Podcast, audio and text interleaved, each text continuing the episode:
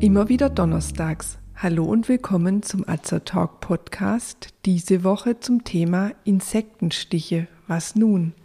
Ich bin Tina, ich bin Apothekerin und Azer Talk ist das rezeptfreie und gut wirksame Format von Azerta. Informationen garantiert ohne Nebenwirkungen. Tipps von Apothekerinnen für ihre Gesundheit.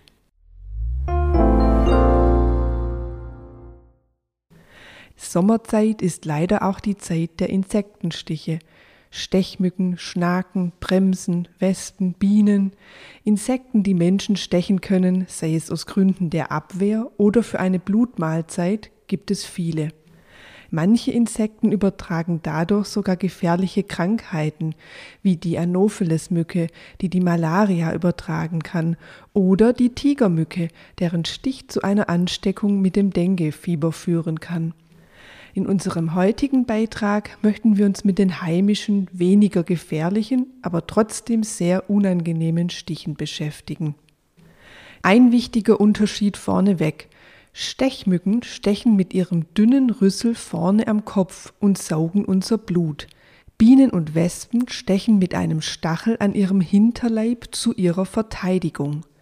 Bei den Stechmücken stechen nur die Weibchen, da sie zum Eierlegen eine Blutmahlzeit benötigen. Sie geben mit ihrem Speichel Stoffe, die die Einstichstelle betäuben und Gerinnungshemmer in die Blutbahn ihres Opfers ab. Das menschliche Blut, das sie aufsaugen wollen, soll nicht gerinnen und dadurch den Rüssel der Mücke verstopfen. Das menschliche Immunsystem reagiert auf die körperfremden Proteine, die die Mücke abgibt, und startet seine Abwehr. Es kommt zu äußeren Anzeichen wie Rötung, Schwellung und Quaddelbildung. Manche Mücken senken nicht einfach nur ihren Stech- oder Saugrüssel in ihr Opfer. Kriebelmücken zum Beispiel ritzen die Haut an und verursachen so kleine, oft schmerzhafte Wunden, in denen sich Blut und Lymphflüssigkeit ansammelt.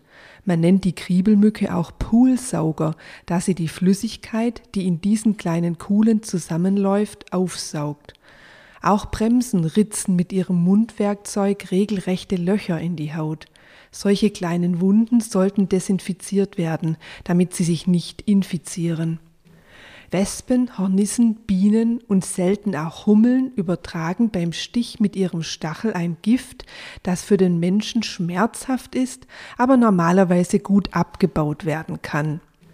Bienen lassen ihren Stachel mitsamt der Giftblase beim Stich zurück und sterben meist am Verlust ihres Stachels.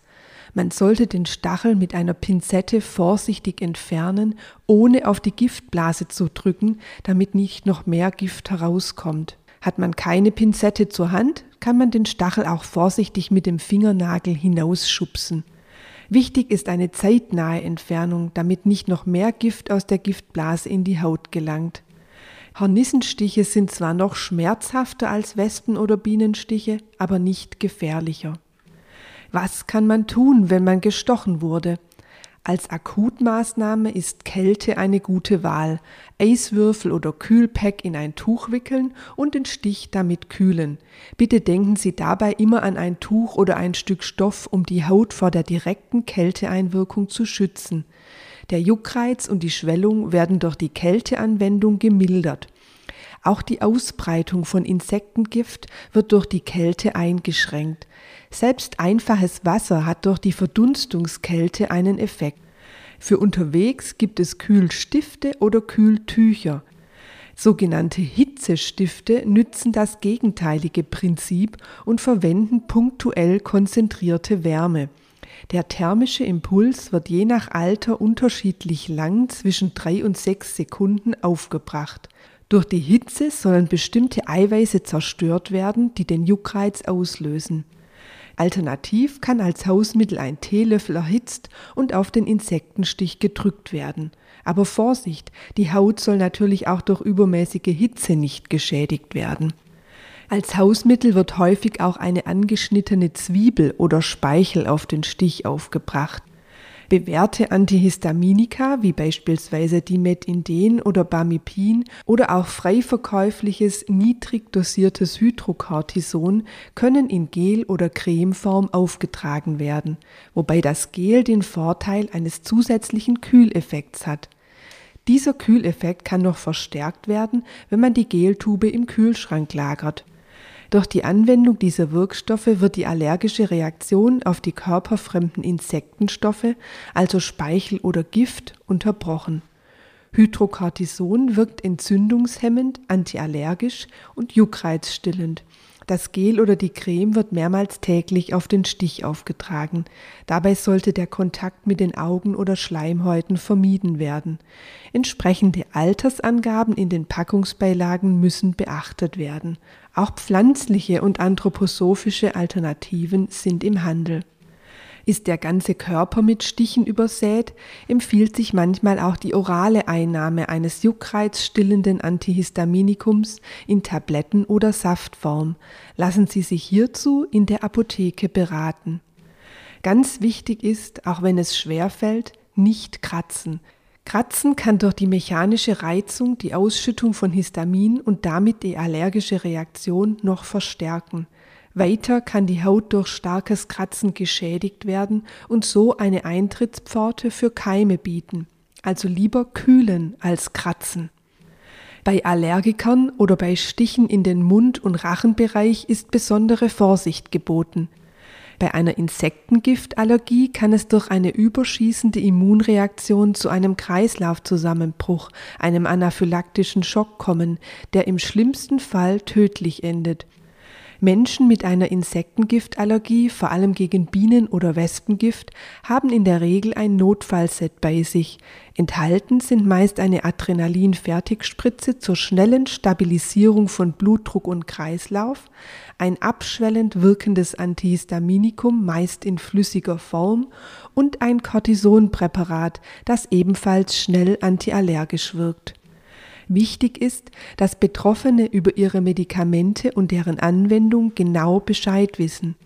Auch wenn ein Notfallset zum Einsatz kam, sollte trotzdem der Arzt gerufen werden. Zu einem Stich im Mund oder auch im Halsbereich kann es ganz einfach kommen.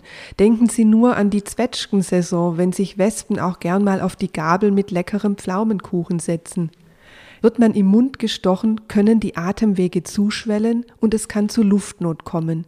Suchen Sie bei einem Stich im Mundraum ärztliche Hilfe.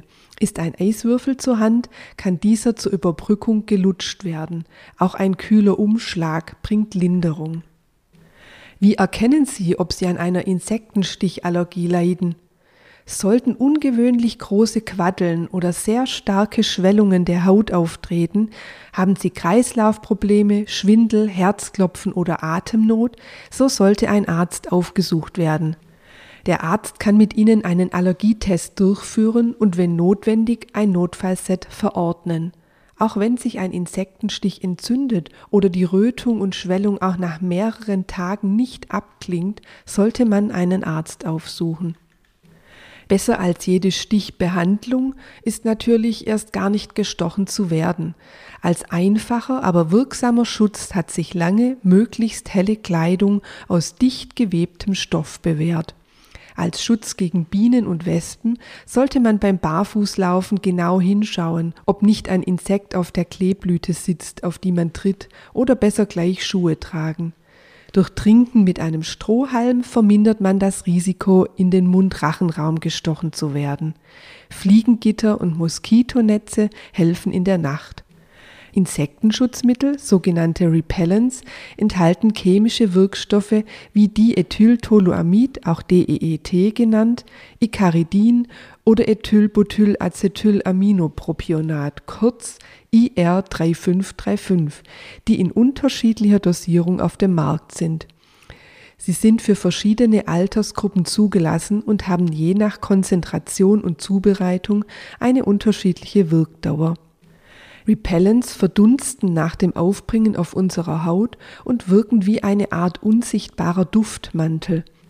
Insekten können dadurch ihren vermeintlichen Wirt Mensch, also unsere Atemluft und den Schweiß, nicht mehr wahrnehmen. Auch pflanzliche Wirkstoffe wie beispielsweise Paramethan 3,8-Diol aus Zitroneneukalyptus sind auf dem Markt und zeigen eine gute Wirkung. Generell sind chemische Wirkstoffe meist effektiver wirksam. Wird gleichzeitig auch Sonnencreme verwendet, so sollte man diese zunächst einwirken lassen und nach etwa 20 Minuten den Insektenschutz auftragen.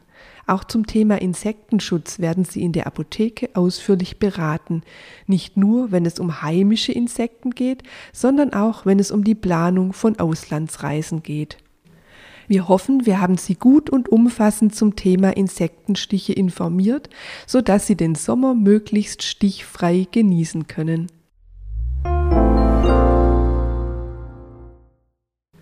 Wenn Sie sich für uns oder für unsere Fortbildungsvideos interessieren, besuchen Sie uns gerne auf erzerta.de und hören Sie unseren Beitrag Wir sind Azzer Talk.